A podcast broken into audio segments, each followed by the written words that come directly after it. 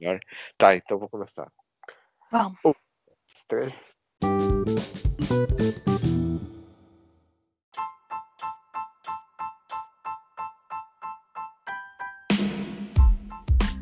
Olá, ouvintes aleatórios. Aqui quem fala é seu host, o Daniel. E sejam bem-vindos a mais um novo episódio do Aleatoridades Podcast.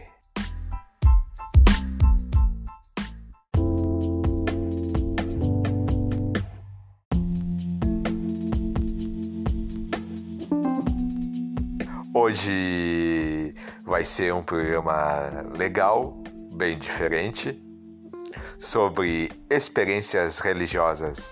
É um pouco uma mistura de sobrenatural com misticismo religioso. Espero que vocês gostem, pois ficou bem legal. E novamente está comigo nesse episódio a Núbia Salvador. E é isso. Curtam!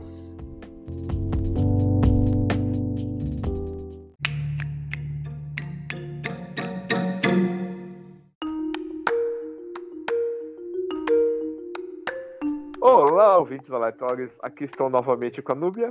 Eu vou deixar ela se apresentar novamente, né? Olá, Ei, me chamo Núbia. É... Eu sou terapeuta holística, né? Trabalho como nutricionista também. Então, tenho uma ligação muito forte com essa questão ligada à espiritualidade desde a infância. E hoje a gente vai falar um pouquinho sobre isso, sobre as experiências é, que acabamos atravessando, atravessando ao longo da vida Exatamente. Uh, como é que eu chamaria esse podcast? São de histórias de religiões ou não? Ou será experiências? E agora? Eu tô confuso. Experiências. experiências. Isso. Experiências religiosas? Ou não? Isso. Ou será que coisa. É? Então tá. Esse vai ser o nome do episódio, ouvintes. Bom, se bem que vocês já, já vão estar sabendo depois que ouvirem isso, né? Enfim, pode continuar. É, uma das questões que aconteceram comigo foi em 2014 para 2015. Né? Eu sempre vivi no mundo mais esotérico, mundo mais holístico desde a infância. Só que nessa vez eu fiquei surpreendida, porque foi um período de muita vulnerabilidade que eu atravessei. Quem me conhece sabe que eu tenho um apego muito grande com o meu gato, e na cidade que eu tava morando, um vizinho chegou e falou para tomar cuidado que eles comem gato. E o meu gato estava bem gordinho na época. Depois de uma semana, o gato sumiu, desapareceu, fiquei louca. Aí procurei o gato na cidade inteira, espalhei foto, passei mal, aquele drama todo, né? E minha mãe me chamou, falou que tinha que achar o gato, porque ela viu como que eu fiquei bem abalada com o sumiço dele, com medo, né, dele ter sido ferido, de passar por alguma tortura e me levou no centro de Umbanda. Aí chegando lá, era um local muito diferente dos locais que eu já conhecia, era um local bem escuro, frio, estreito, e só dava eu e minha mãe de mulher, o resto era tudo homem. E nisso eu fiquei com medo. Só que mesmo que eu tava com medo, eu não conseguia parar de chorar. E passou o médium e falou, cumprimentou a gente, tudo direitinho, ninguém sabia de nada, né, do motivo que eu tava ali. É, e depois me chamou para conversar. Quando ele me chamou para conversar, eu falei com ele que tinha perdido o gato. Foi um preto velho, que eu amo de paixão os pretos velhos, tenho uma, um respeito enorme por ele. Foi o pai Joaquim. E aí ele ficou assustado, perguntou se era o gato de perna de calça, né? Eu falei que não, que era o meu gato. Aí ele parou, ficou olhando um tempinho assim pro nada. Aí falou bem assim: Filha, eu compreendo a sua aflição. Ah, eu sei onde o gato tá. Aí eu já comecei a chorar. Falei, pronto, se ele sabe onde o gato tá, é porque o gato tá morto, né? Tá lá no outro plano junto com ele. Aí ele, o seu gato tá vivo. Não tá morto, não. Isso porque eu tinha pensado, eu não tinha falado. E eu vou te mostrar. E nisso ele me deu a mão. Quando ele me deu a mão, começou a vir um monte de cena na minha cabeça, um monte de imagem. Era um local de terra, né? Um terra tinha o, o meu gato estava dentro de uma caixa de supermercado, virado de ponta cabeça, e tinha uma pedra em cima. E eu comecei a ver aquilo, mas eu não falei nada. E ele começou a repetir: é um local de terra, e começou a repetir tudo aquilo que eu via, ele repetia, sabe? Como se ele estivesse pegando a imagem que estava dentro da minha mente. E eu quieta, o seu gato está vivo. Ele vai voltar no final do terceiro dia, contando a partir de hoje. E eu pensei, nossa, o Atos está vivo, né? Que bom, mas ainda assim a gente fica com aquele medo. Né? Será que tá mesmo? Será que não tá? E eu comecei a ficar apavorada com isso. Aí ele pegou e falou: confia. Ou você confia em mim, ou você nem precisava ter vindo aqui. Eu falei, tá, então não tem outra escolha, né? Vamos confiar. E nisso eu fui para casa com a minha mãe. Só que a partir dali eu comecei a me sentir mais segura, sabe? Eu tinha três dias de esperança aí pela frente. Aí passou um dia, nada do ar de chegar. Passou o segundo dia, nada do meu gato aparecer.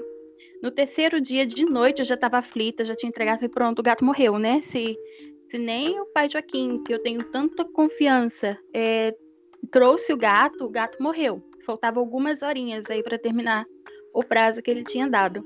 E eu estava fazendo alguns trabalhos e entrou um vento, só que era um, um, vento diferente, era um vento mais gelado, parecia que o vento me tocava, sabe? Era uma sensação muito única.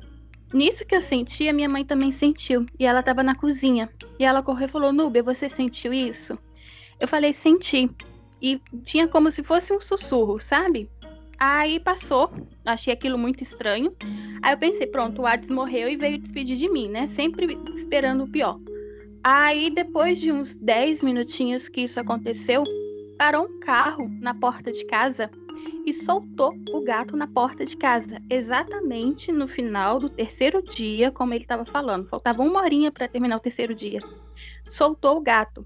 E o gato estava com umas manchas no corpo, na posição que ele me mostrou o gato deitado, era onde o Hades veio todo sujo de terra. Uma poeira vermelha, igualzinho o piso, sabe? A terra do local, uma terra mais vermelha. E o Hades entrou dentro de casa desesperado, com fome, tadinho. E minha mãe também sentiu. Aí depois daquele dia, chegou, eu agradeci, né, ao preto velho. É... Aí o, o médium que era o médico que estava recebendo ele, o irmão dele morava no meu bairro.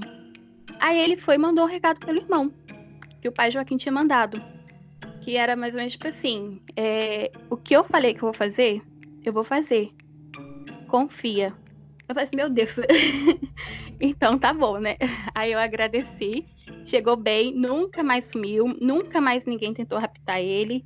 Na verdade, depois as pessoas que passavam na rua, que a gente tinha uma suspeita que estava envolvido nisso, nem chegava na porta de casa. Elas passavam e iam para o outro lado, mas nem chegava na porta de casa. E ele nunca mais sumiu, graças a Deus e ao pai Joaquim, né, em primeiro lugar.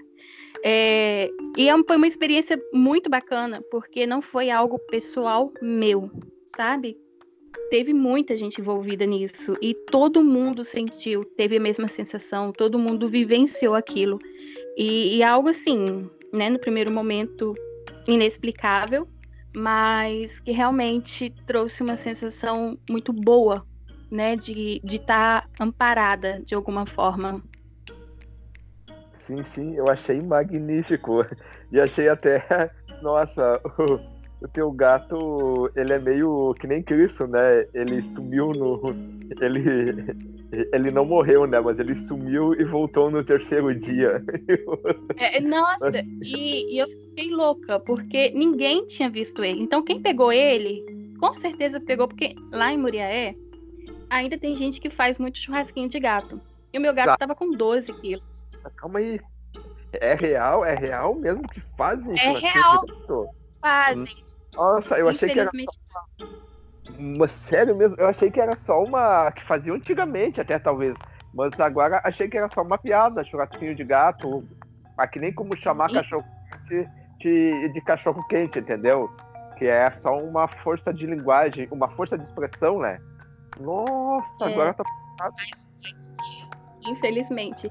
E eu tava com medo, e os meus amigos da época, eles falaram comigo depois. Eu pensei que realmente o gato tinha morrido, porque o, o meu vizinho chegou a alertar, sabe? Porque ele estava muito gordo na época. E então era assim, um prato feito para quem quisesse. Era manso, gordo. Aí, na minha cabeça, o gato já tinha ido, né? Já foi pra panela, acabou, por isso que eu tava desesperada. Mas não, trouxe de volta. No prato certinho, exato. Nossa, muito legal. Aí, aí Moria é, é no Rio, né? Em Minas. Minas, tá bom. Eu já ia de... falar Aqui Rio é uma terra de selvagens para fazer para fazer churrasquinho de, de gato, coisa séria, tia. Outra coisa que eu não entendi, o que ele falou, uh, gal, uh, ah, como é que ele falou, o que o Preto Velho falou? Gato, calça de quê? É, perna de calça. Perna de calça é homem. então, quando ah. eu falei que meu gato tinha sumido, ele pensou que eu era algum namorado, alguma coisa assim. E eu chorando muito. E minha mãe, não, é um gato, é um gato gato. Aí ele, perna de calça, minha mãe, não, é um gato que faz miau. Aí ele, ah! Ah, tá. Fiquei tipo... pensando. não, eu fiquei pensando, ah, que tipo de gato é, é tem perna de calça? Será que é malhado? É, é porque geralmente as pessoas que procuram, não todos, claro, mas para quem não conhece é, o fundamento da Umbanda, que é uma religião que eu respeito pra caramba, é, tem essa visão de que as pessoas que chegam lá vão para procurar relacionamento, né? Vão para procurar ajuda em, nas questões amorosas. E eu cheguei lá muito transtornada, então ele com certeza, a minha filha levou um toco de alguém, tá preocupada, tadinha. Mas não, foi meu gatinho mesmo que sumiu. É, embora eu não seja religioso, eu já fui quase toda, já frequentei a grupo de jovens de católica, já frequentei a grupo de jovens de luterana, espírita, já foi a mãe do Dylan, ela ela é, ah, eu não entendo, ela baixava uma uma santa, uma entidade lá no tempo que nós namorava, daí eu, daí eu cheguei a frequentar com ela também. Daí sempre que eu ia, tinha alguém que tinha feito algum trabalho pra mim, que disse que tinha alguém que tinha inveja, sei lá o quê. Mas até hoje, então, devem estar fazendo trabalho pra mim, porque, né? Mas tudo bem. tudo é. bem. Eu vejo. E já fui... Fala, fala. Não, e é isso que eu acho interessante, porque assim, é, quando o local é tem a responsabilidade, né, trabalha com a verdade, a gente vê que as coisas realmente acontecem. E geralmente o local, quando ele vem para desenvolvimento, ele vem para permitir que a pessoa desenvolva, né, desenvolva o potencial dela, se transformando numa versão melhor dela, né? É muito voltado para essa questão do crescimento mesmo e da evolução da pessoa. Só que tem, é, como todas as religiões, né, hoje, tem a parte que usa mais de uma maneira um pouquinho mais egoísta, né? Tem gente que não segue realmente o fundamento e acaba levando de uma forma mais superficial. Mas é uma religião que, que tem uma base muito forte, sabe? Tem uma energia muito forte. Sim, sim, sim. Pois é, é, eu achei incrível isso. Tu não é o primeiro relata que tem gente que acredita fortemente nisso, né? Não só em. Eu acho bem interessante. Eu... É como o espiritismo também, sabe? Tem várias. Eu assim, olha, eu não acredito. Né, nem eles acreditam. É, eu acredito que no decorrer da minha vida eu devo ter tido algumas experiências místicas, religiosas, uh, uh, sobrenatural, né? E, ali eu encaro a religião como algo sobrenatural, porque embora ela esteja no nosso mundo natural, que é o que, é o que qualquer religioso tende a crer, que, a, que, que os deuses, que entidades, elas influenciam o mundo natural, Logo, ela, é, ela deixa de ser sobrenatural. É. Olha a lógica do, do, do, psicólogo, né, cara? Então, se ela existe, então ela já não é mais sobrenatural. Então ela é natural. É natural. Enfim, ela é natural. Mas por enquanto, né? Enfim, vou deixar. A segundo relato foi quando eu, eu comecei, né, eu passei pela Umbanda durante dois anos. Eu sempre tive afinidade porque os orixás, né, eu conhecia a maioria quando eu era criança em sonho. Eu nem tinha noção de, do que era, porque minha família não seguia a Umbanda. Eles eram mais kardecismo, né, benzedeiras mas eu conheci todos em sonho. E eu pensava que né, era loucura de criança, até que não. Eu vi que realmente existia, uma forma de trabalho era a mesma que apresentava. Então eu passei pela Umbanda durante dois anos. E essa experiência que eu tive como médio da Umbanda, teve um momento que eu fui desenvolver a minha guardiã, E, e no dia eu ia vir para fazer todos os rituais, tudo, e eu tava vindo de ônibus. E a energia dela é uma energia muito forte, sabe? Quando essa entidade está perto, a gente fica muito bonita, a gente fica muito confiante, muito confiante. E aí eu peguei, entrei no ônibus, eu tava já sentindo a presença dela perto de mim. Quando eu passei perto do motorista, ele olhou para mim e falou: Laroie, Maria Mulambo. eu fiquei sem chão, porque, tipo assim, ele viu ela, sabe? E ninguém sabia. Eu tava vindo para fazer toda essa parte ritualística e ele viu ela. E aí, depois disso, eu fui, é, fiz os rituais quando eu tava voltando para casa. Eles me falaram: olha, filha, toma cuidado, tá? Você vai passar por um local acima da terra e vai estar tá correndo risco de vida. Quando você sentir, você me chama, porque eu vou estar tá lá para te proteger. Eu pensei, um local acima da terra, né? Tudo bem, vamos lá. Nessa época eu estava fazendo um trabalho na Fiocruz. Aí eu saí, peguei a, a passarela, né, acima da terra ali, e estava sozinha na passarela. E vinha um homem na minha direção. Esse homem, ele levantou a blusa e tirou uma faca de dentro da calça. Aí eu pensei, meu Deus, eu vou morrer agora, né? A gente já imagina o pior. E aí eu lembrei do que ela tinha falado e chamei ela. Quando eu chamei ela, eu senti é, como se fosse um, uma energia subindo pela coluna e indo até o topo da cabeça, muito forte, muito forte. Nisso que eu senti isso, eu comecei a encarar o homem. Quando eu comecei a encarar ele, o homem simplesmente colocou a faca de novo dentro da bermuda e correu. Ele correu, ele nem olhou na minha direção, sabe? Ele desceu correndo. E aí eu ouvi uma gargalhada do meu lado. Eu já sabia que provavelmente, né, deve ter visto alguma coisa, deve ter mostrado alguma coisa para ele que ele saiu. E, e só tava, gente, eu era assim, tava muito vulnerável, tava com o celular na mão, tava conversando com a minha mãe. Então tinha tudo ali para ser assaltada. Não fui. Ele simplesmente depois que eu chamei ela, que eu senti essa essa energia que eu comecei a encarar mesmo ele, ele simplesmente guardou a faca e saiu correndo. Desceu rapidinho a passarela. Assim, obrigada, né? Mas foi bom. Essa e as pombogiras, né, as guardiãs, elas são maravilhosas. E é uma energia que traz essa questão do empoderamento feminino, né? Ela traz força, traz mais vida. E a outra experiência que eu tive que com uma entidade, com as entidades que eu mais amo, que são os erês, né, as crianças, é, eu tenho um carinho e uma afinidade enorme por eles. Então, mesmo antes de ser da Umbanda, é, eu sempre dei, doei doce em dia de São Cosme e São Damião para centro de Umbanda, porque eles fazem a festa e depois distribuem os docinhos para as crianças, né, do bairro. E aí eu fui e eu sonhei com uma menina loirinha e ela me pediu uns doces. Aí eu falei, tá, eu vou levar para você.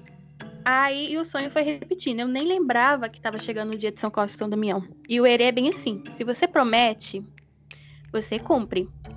Senão, Entendo. nunca mais te dá paz. Aí eu falei: não, eu vou levar os doces. Só que nesse dia eu tava trabalhando e eu trabalhei até mais tarde. E era tipo, numa sexta-feira, a festa seria no sábado, então eu tinha que levar o doce sábado de manhã. E aí eu falei, nossa, faltava tipo uns 30 minutos para a loja fechar, sabe? Eu saí do trabalho, fui correndo lá comprar o doce. Quando eu cheguei, a loja já estava fechando. Só que quando eu cheguei, o homem da loja parou na porta e abriu a porta. Aí ele falou bem assim comigo: Não deixa sua filha correr sozinha, não, porque é muito perigoso. Aí eu, filha? Ele é essa menina loirinha que entrou aqui correndo. Aí eu olhei para ele e falei assim: Não, não tenho filha. Nisso caiu os pacotinhos de suspiro, que era o doce que ela tinha me pedido. Caiu três pacotinhos no chão. Aí ele olhou para mim assim, tá amarrado. Não era, então, tipo assim, ele não fechou a loja porque ela chegou antes. E de alguma forma, ela se materializou ali e ele viu, né? Porque ele, ele deu toda a descrição dela. Ela tem como se ela tivesse uns quatro, cinco aninhos, pequenininha e bem loirinha. Aí ele falou: não deixa, não deixa sua filha correr assim porque é perigoso. Só que não tinha ninguém. Quando ele olhou para trás que não viu que tinha, não tinha ninguém, aí ele começou a fazer as orações dele e falar que estava repreendido. Mas aí eu consegui comprar. Comprei os docinhos, comprei até mais do que tinha falado e levei para eles. Nossa, Essa... que horror! Que horror, tu prometeu e não cumpriu, tchê. Coisa. Pois é, há um tempo atrás eu, eu, eu tava vendo criança bastante no, ao meu redor. Daí uma amiga falou que era os herês. Era bem nessa época de São, de São Cosme e Damião. Ah, mas era um processo gosto. Eu sempre tive essa questão de ver. Embora eu não acredite, sabe? Mas sempre tive. De questão de ver, de ouvir, de sentir. Eu, eu, se, eu se acreditasse, segundo dizem, eu sou um médium completo, sabe? Eu só não psicografo, mas eu sinto, principalmente quando eu entro em locais, eu sinto, segundo dizem, os, os locais têm uma energia forte, né? Uma energia pesada, é. peso. Daí, daí quando eu frequentava o, o grupo espírita, eu era jovem, eu nem tinha entrado na faculdade ainda, de, eu deveria ter uns 17 anos. Daí foi um cara, um dos fodões daqui do Brasil, que fazia, ele usou duas assistências para fazer o teste de aura. Mas ele se apavorou que a minha pegava tudo, sabe? O coisa chegou a entortar, sabe? Fazer volta assim, ó. Daí ele falou, bah, tua aura é bem forte. Ela te protege de um tamanho assim, ó. Ela, ela pode te proteger tu e quem tá ao teu redor. É, é tipo um campo, sabe? E daí ele explicou, daí colocava as hastezinhas, as hastezinhas chegavam, sabe? Aí pro. entortar pra. Enfim, eu não sei que faz há tempo, sabe? Era um medidor de hora. Eu não sei se era um medidor de hora. Ele fazia os negócios seus. Mas tu nunca fez isso?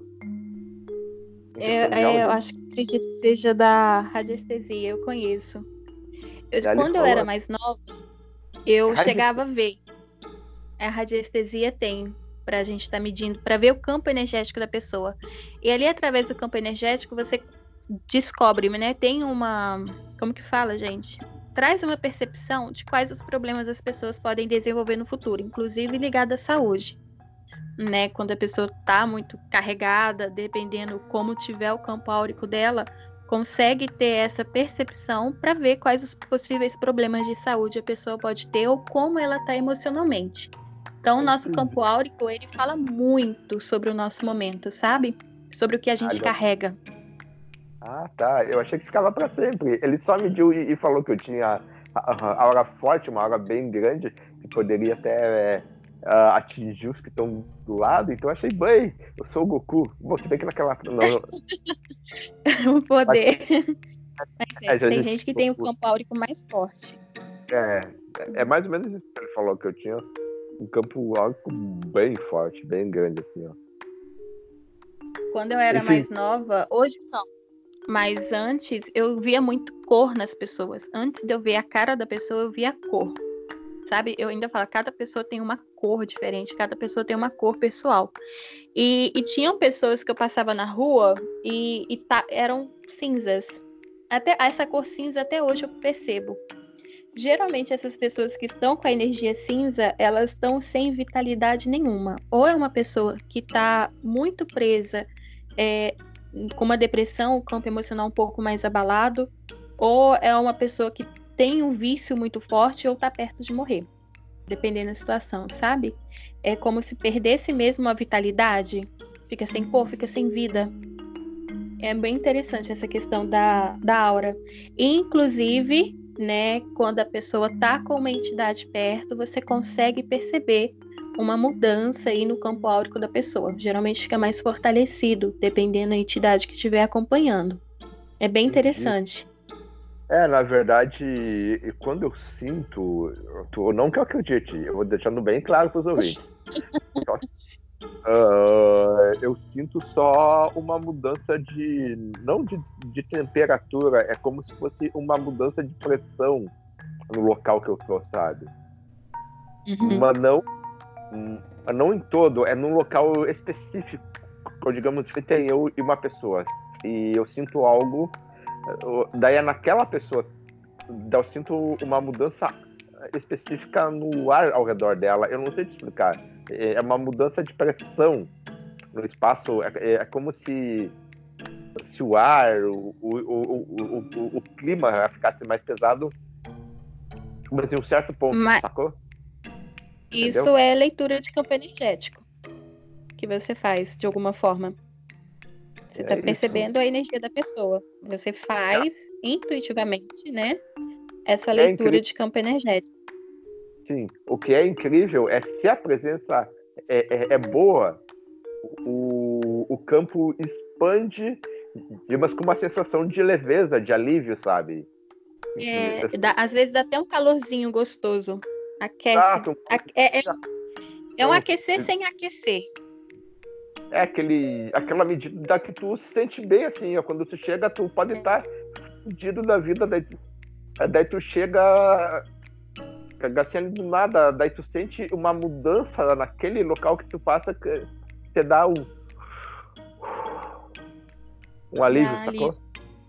É, Isso. tem local, tem situação. E tem também, que a gente não pode esquecer, que todo local, ele também carrega uma energia, né? Tanto que nas, todo, eles falam, né? Toda igreja, todo centro, ele é um portal. Então, são locais que são definidos antes pela espiritualidade, porque precisa estar trabalhando a energia daquele ambiente. Então, além da energia das pessoas, o ambiente em si, ele também tem uma memória, né? Ele também tem uma questão energética, o que é muito usado pelos orientais na hora de elaborar, de construir casas, né? É, e isso é interessante, porque acaba influenciando muito.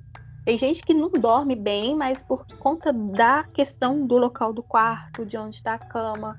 É, e é são situações que passam de uma forma muito imperceptível, mas que quando a gente consegue detectar e trabalha em cima, acaba trazendo um resultado bom, um resultado bem legal. Entendi, entendi. E é isso. Tem mais alguma historinha, religi- e- e- experiência religiosa? Essa- Tu falou que tinha Essa- o, da Umbanda e tinha Kardecista, da Kardecista. Isso, isso, isso, isso. porque e teve relação com o meu nascimento. Isso, na verdade, isso me acompanha a vida toda. É, quando eu nasci, minha mãe entrou em. Minha mãe só descobriu que estava grávida de mim porque ela estava entrando em processo de aborto, né? Tanto que eu nasci prematura. Ela precisou ficar cinco meses de repouso absoluto, é, porque já estava me expulsando dali, sai daqui agora, né? E ela falou que via, só que ela me contou isso quando eu estava com uns 16 para 17 anos. Que ela via muito um soldado do meu lado. É, e ela começou a perceber, né, que conforme esse soldado ficava próximo a ela, ela se sentia melhor, ela tinha menos os sintomas. E ela chegou a ver ele umas quatro vezes ali. E ela só viu ele depois que ela estava grávida de mim. Aí um dia eu nasci, tudo bem. Ela viu ele, eu tava no berço, ela falou que entrou no quarto e viu ele em pé no berço, né, da, do quarto lá. E, e passou. Aí depois de alguns anos eu comecei a sonhar com ele. É, eu sonho com ele desde muito pequeno, sonho muito com ele, sabe? E toda vez que eu sonho com ele, ele me traz uma informação. Ou ele me avisa sobre alguma coisa que vai acontecer. Ele me avisou quando meu avô ia morrer. Três meses antes do meu avô morrer, ele me chamou para conversar né, me contou sobre o que ia acontecer com meu avô, me deu uma data. Eu sabia que meu avô ia morrer. É, eu falei com meu avô que ele não podia ir para tal lugar, que ia acontecer alguma coisa. Só que, tipo assim, né? Quando tem que acontecer, não tem jeito. Aí, num dia eu acordei com ele me fazendo carinho. Eu senti a mão dele passar no meu rosto. E ele falava bem assim: Núbia, meu amor, eu vou precisar que você seja forte. Aí eu falei, pronto, vem bomba, né? Aí minha mãe recebeu a ligação que meu avô tinha falecido e tal. Só que aí depois eu fui pro kardecista e ele é uma presença muito boa, sabe? Ele, ele tira pessoas da minha vida quando ele percebe que as pessoas vão me prejudicar. É, e aí eu fui no centro kardecista. Na época eu não desenvolvia psicografia ainda. E eu comecei a ver soldado. Eu falei, meu Deus do céu. E eu comecei a passar mal. E eu comecei a tremer. E começou a me dar vontade de chorar. E eu vi ele do meu lado. Eu vi direitinho como se fosse uma pessoa. Eu não vi uma sombra. Eu não vi um reflexo. Eu vi ele em pé do meu lado. E ele colocou a mão no meu ombro e falou, fica calma. É, e aí começou a aparecer soldado. Só que eu não falei nada para ninguém. E eu fiquei quieta. Aí a médica que estava da minha frente pegou e falou assim, nossa, hoje nós temos muitos soldados aqui. O resgate hoje vai ser feito com soldados. E aquilo ali já começou a me trazer aflição. Aí eu falei, pronto, né? Vai sobrar para mim.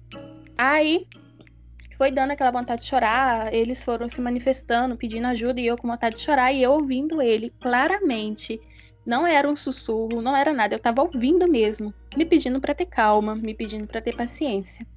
Nisso, eu simplesmente apago e choro. É, é, foi a sensação mais louca da minha vida. A sensação de que eu estava dividida no meio. Metade de mim estava inconsciente e só sabia chorar.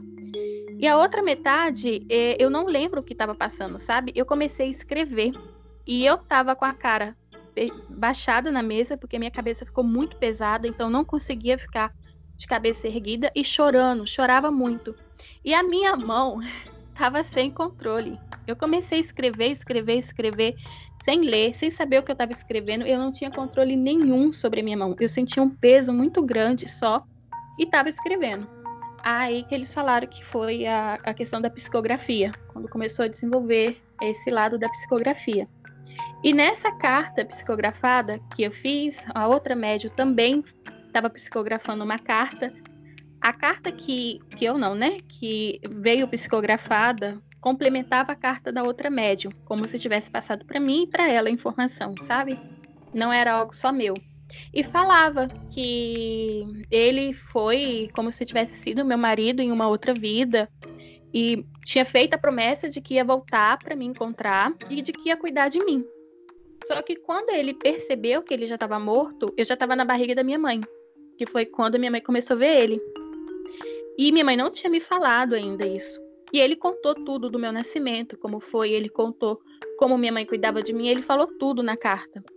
É, passou todas as informações e minha mãe confirmou.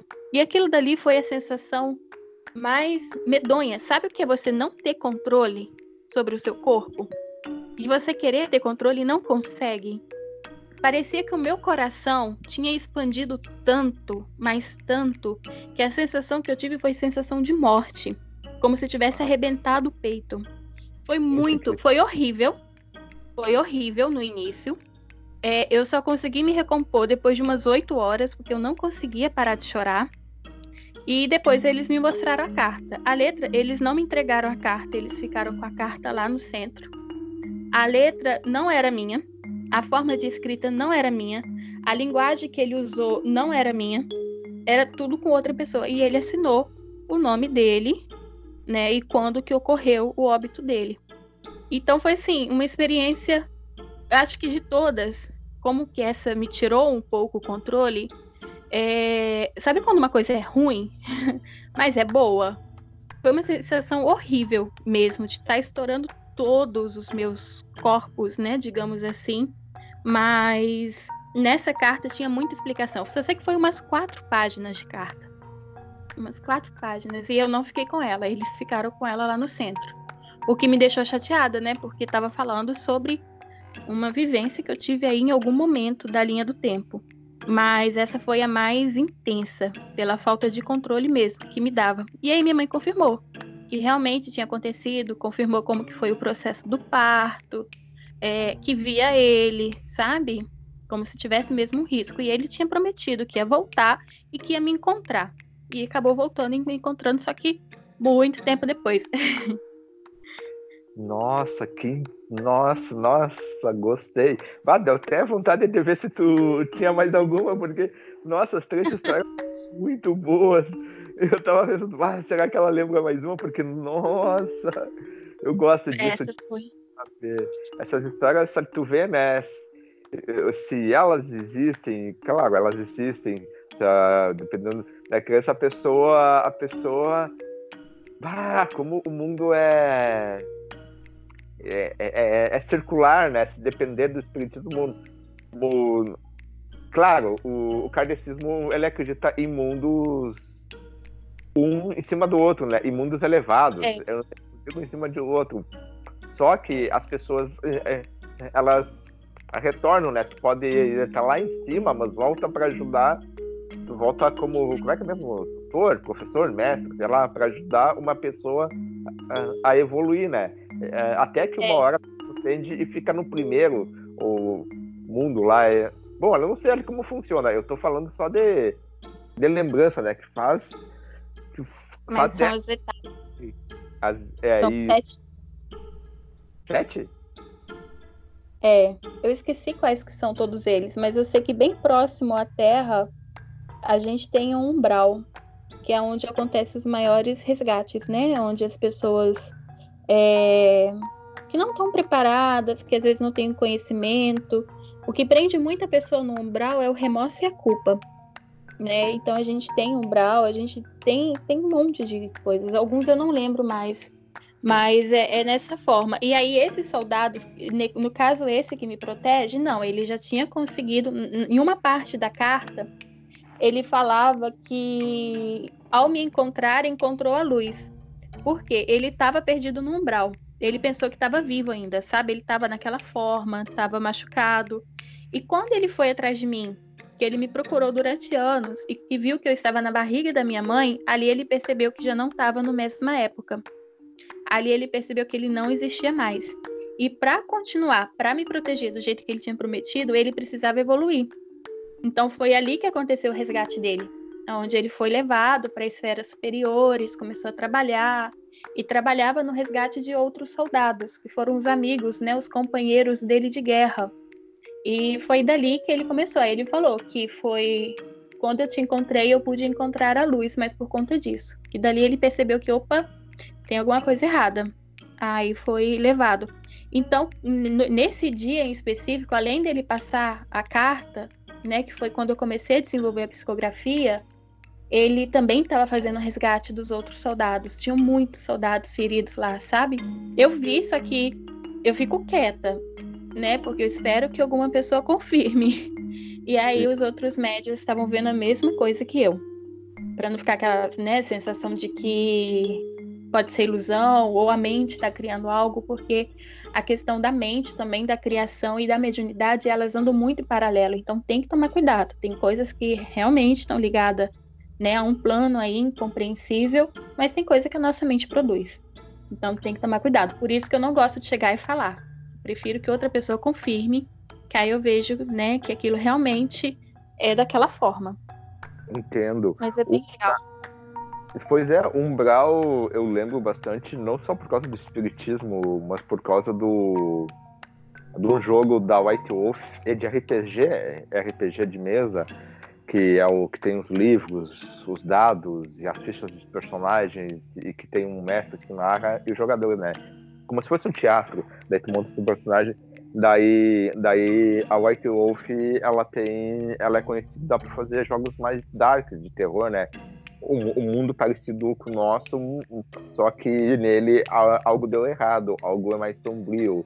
Ah, tem, eles têm o Vampiro, a Máscara, que é o mais famoso, tem o Lobisomem, o Apocalipse, que é naquela época, agora ele mudou, né? Que foi antes ali dos anos 2000, daí agora é Vampiro Requiem, é que já teve o Apocalipse e, o, e a Guerrena dos Vampiros, os vampiros, a maioria dos clãs morreram, agora eles estão. São poucos clãs. O, o, o lobisomem, que antes era o Apocalipse, e agora é os falidos destituídos. Daí os lobisomem ali, na verdade, eles seriam os mocinhos, os protetores de Gaia da Terra e lutavam ali contra a, a, a Vilme, que seria tipo a poluição aqui, que ia destruir a Terra. Daí veio a, a- os anos 2000, teve o apocalipse, a coisa cresceu, né? A- as matas, a- até agora, né? As matas estão sendo queimadas e tal. Daí, daí eles ali ficaram ali sem terra, né? Sem onde morar. Daí então isso, os lobisomens, os, o, o, os sem terra, né? Os ali destituídos. Enfim, tá tudo bem, eu, eu me empolguei. Daí tem um deles que, que, nunca chegou no Brasil, daí eu tive que baixar em inglês e jogar em inglês com meus amigos, que é que é The Rated, a aparição, o que, que é? Era o jogo mais pesado do White Wolf, ou seja, é, é onde e você interpretava um fantasma que ficava no umbral, um fantasma, então ali tu tinha que que, que imaginar tu morto, dali tinha tinha temas como suicídio, como é, era bem pesado, então então assim eles recomendavam acima de 18 anos de ter cuidado para ler. Porque é, é, é como você estava interpretando o, o, o teu personagem, então aquilo ali você destruía. É, fica... Tu tinha que criar a, a história do, do, do, teu personagem, tu tinha que agir como uma pessoa que morreu, como personagens, sabe? E daí o Umbral, daí tinha alguns. Mano, tinha vários caras. É fantástico esse jogo. Que pena. Chegou no Brasil, daí agora tem a continuação que é a aparição, o Oblivion, a, a é, The Oblivion, o que, que é Oblivion em português? A, a obliteração, alguma assim, que o mundo dos mortos está cheio e, e não pode passar. Enfim, eu me empolguei demais para falar, né? Essa questão é. Mas foi uma das coisas que eles falaram em relação a 2020. É, que é bem interessante, porque dentro dessa linha espiritualista, a gente já imaginava que 2020 não seria um ano bom tá? Pelas informações que já estavam vindo. É, e eles falavam, inclusive em um dos sonhos que eu tive, foi em dezembro, novembro. Eu sonhei, não era bem um sonho. Eu tava com esse soldado, era um hospital muito branco, tudo branco, tudo branco. E tinham muitas camas, muitas camas, e tava uma correria lá.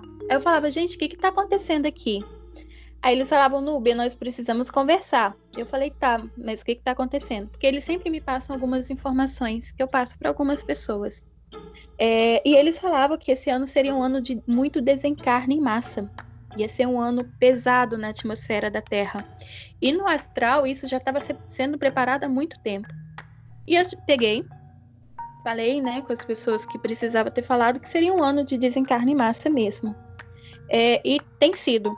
E aí agora eles estavam falando que a gente precisa é, reforçar porque realmente essa questão do desencarne, essas pessoas que foram para o outro plano, elas ainda estão presentes aqui. É como se não tivesse sido resgatada, sabe?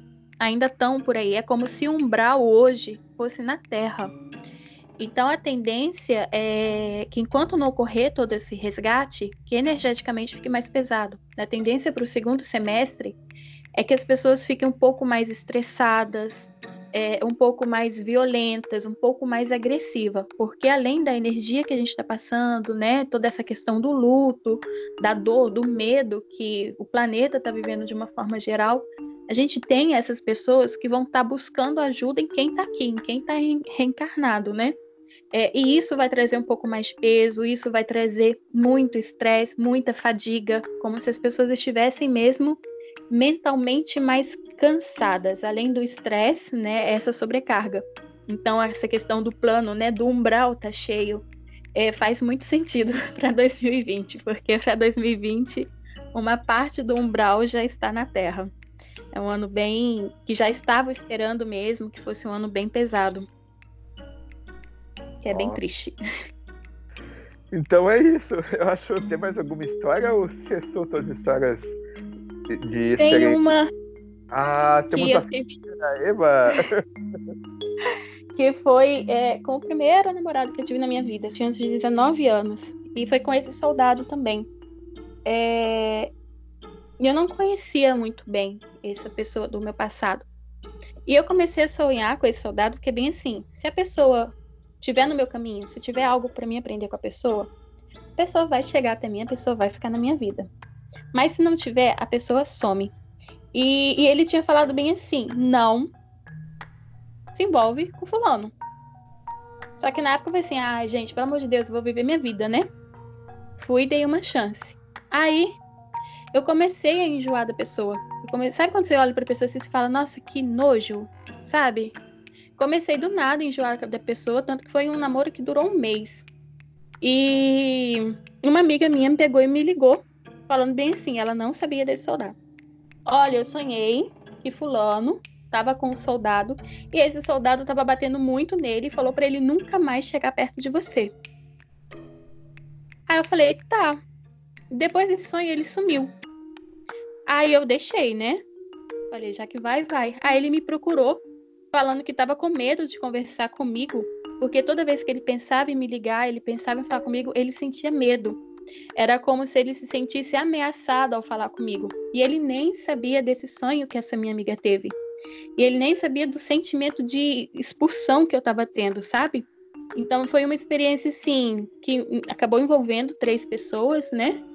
É, por uma teimosia minha, porque eu já tinha recebido o recado. E depois disso ele chegou e falou: Olha, eu, o soldado, no caso, eu vou te falar o que, que essa pessoa faz. E começou, depois que ele falou isso, nesse sonho, foi em questão de três dias para ser tudo revelado. Sabe, as mentiras, é, ele tinha um comportamento muito é, não só ligado à traição, não, mas é, não muito bom no sentido de manipulação de pessoas, sabe? Era uma pessoa mais pesada energeticamente, era uma pessoa que não estava muito sintonizado comigo, não tinha o mesmo ideal que eu. É, no sentido de explorar outras pessoas, de manipular outras pessoas para tirar vantagem, é uma visão mais egoísta de vida. E eu fui por uma pura teimosia, porque também, como eu cresci nesse mundo, eu precisava, além do que eu aprendi, eu precisava de prova que era aquilo mesmo, né? Principalmente quando eu era mais nova. Então eu queria provar. Eu não ia, não, eu não tenho aquela fé cega. Ah, faz isso eu faço. Não, por que, que eu tenho que fazer? Em alguns momentos eu queria uma prova do porquê que tinha que acontecer. E aí me mostrou tudo, tudo, tudo, tudo. Em questão assim, de dois, três dias já estava tudo mais do que revelado, sabe? E não deixou realmente essa pessoa chegar perto de mim de novo. Não deixou. Foi a coisa mais rápida da minha vida, é, no sentido de ser revelado mesmo, da pessoa ser desmascarada de todas as formas possíveis. Eu achei isso bem legal. Ah, que bom, né? Tu vê só. Eu achei bem interessante também. Até tu. É interessante isso, a questão de proteção, de de entidades que mesmo a gente não vendo ou vendo, estão ali nos ajudando, nos protegendo, né? É, e eu ah. tinha problema quando eu era mais nova, é, porque dependendo como eu sinto também essa energia do ambiente, a energia de pessoas, eu sou muito mais reservada, dependendo, né, a pessoa que está próxima, eu não consigo ficar perto, eu passo mal. E, e, eu não conseguia sair com as minhas amigas, eu não conseguia ir para festa, essas baladinhas. Quando eu ia, eu chegava no local, a cabeça parecia que estourava, parecia que estava passando raios na minha cabeça, sabe? Então eu não conseguia.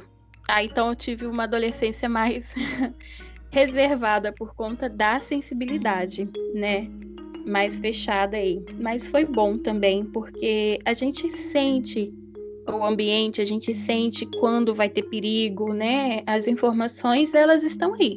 Quem souber ler vai captar. Sim, sim. Então, é isso. Obrigado pela participação. Você quer deixar um recado pro pessoal, alguma coisa, teu trabalho, enfim, o pessoal te seguir novamente, né, como de praxe. Não, a página que eu tenho, que trabalha com essa parte mais das terapias holísticas, é a Terra de Isis, no Instagram. É, onde vai, eu vou colocar, tô colocando lá algumas informações mais voltadas a, a essa visão mais espiritualista, né? Mais ligada aí à espiritualidade. E agradecer a você eu... e a todo mundo.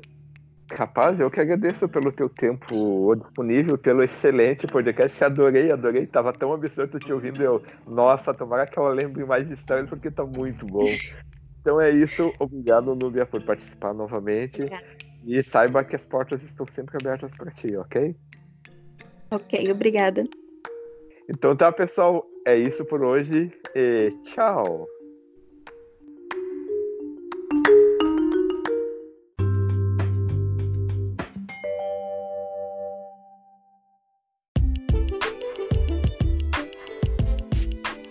Obrigado por nos ouvirem até agora e para quem quiser nos seguir nas redes sociais, nós somos a página Aleatoriedades Podcast no Facebook. Curta, comente, compartilhe, participe. E também temos um e-mail para quem quiser mandar críticas, sugestões, parcerias e tudo mais. O e-mail é aleatoriedadespod.gmail.com Repetindo, aleatoriedadespod e por favor, para quem estiver nos ouvindo no Spotify, siga. Isso ajuda o podcast a crescer, a aparecer para novos ouvintes, ficar nos, nos trend topics, embora seja coisa de Twitter, mas isso começa a aparecer para novos ouvintes no Spotify. E para quem quiser usar outros agregadores de podcast, assine nosso feed, nos siga também, pois segue a mesma dinâmica. O podcast acaba aparecendo nos tops para novos ouvintes, ok? É isso e tchau!